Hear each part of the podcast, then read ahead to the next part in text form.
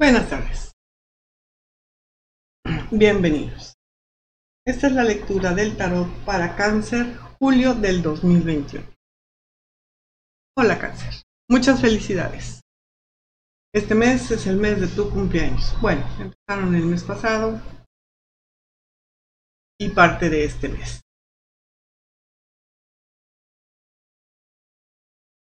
En la casa 1 la casa de cómo te proyectas, cómo te ven los demás. En la casa 1 está tu sol, obviamente, porque eh, cumpleaños, o es el mes del cumpleaños de los cáncer. Y veo que está bien.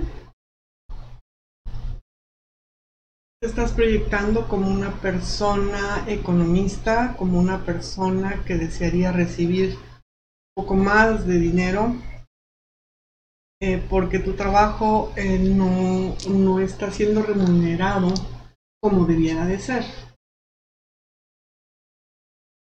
O tus actividades comerciales. Tu cazador, la casa de la economía, está por una parte firme y por la otra está inestable. ¿Esto qué quiere decir? No estás gastando, pero no está entrando lo suficiente y tienes que poder eh, lograr hacer mayores economías. En esta casa tienes a Marte eh, y Venus en conjunción y esto te está causando muchos sentimientos encontrados y preocupaciones. Tu casa 3, la casa de los viajes cortos, la casa de la comunicación,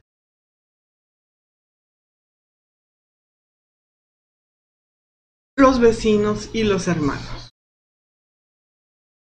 Bueno, los vecinos te están causando algo de incomodidades, hay cambios, vienen cambios positivos en este, en este punto. Eh, hay entradas económicas por parte de amigos o vecinos o familiares que van a ayudarte. La casa 4, la casa del hogar, hay una gran preocupación, una gran estrés, por personas que te rodean y que viven contigo. Aparte de eso, las cosas están tranquilas, están estables, hay mejorías. La casa 5, la casa de los placeres, juegos de azar, los hijos, Aquí vemos que no hay placeres. Me refiero a placeres mundanos. Cáncer siempre logra encontrar placeres en sus cosas, en sus gustos. Es bastante retraído, así que placeres son más bien dentro de su hogar. Preocupación por algún hijo y estabilidad. Casa 6, la casa del trabajo, de la salud.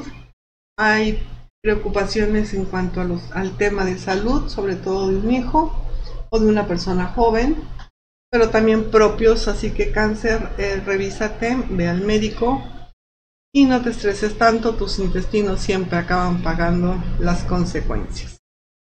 La casa 7, la casa de la sociedad, la casa de la pareja y la, cómo nos ve la gente que está frente a nosotros. Te ven como alguien misterioso, como alguien enigmático, alguien que oculta las cosas cuando no es la verdad. Pero así es como te ven. En cuanto a los negocios y las cosas de trabajo, eh, van a, hay transformaciones, hay cambios positivos, pero debes tener paciencia.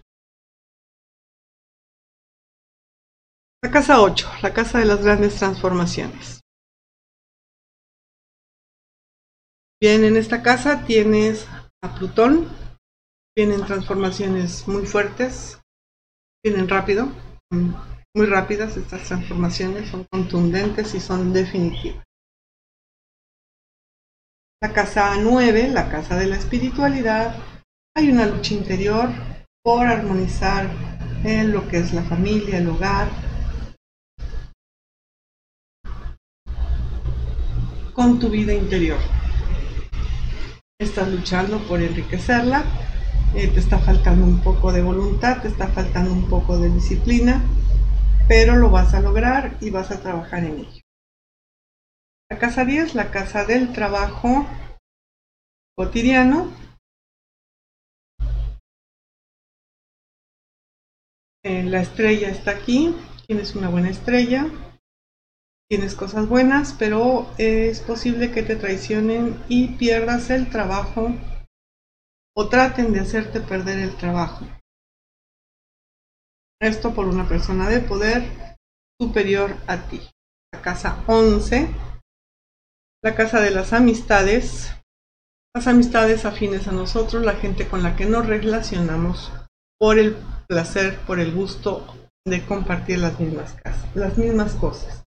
Aquí está Urano y también nos habla de que hay cambios totales y radicales. No te preocupes, gente va a irse, gente va a venir, gente nueva y esto eh, siempre es positivo.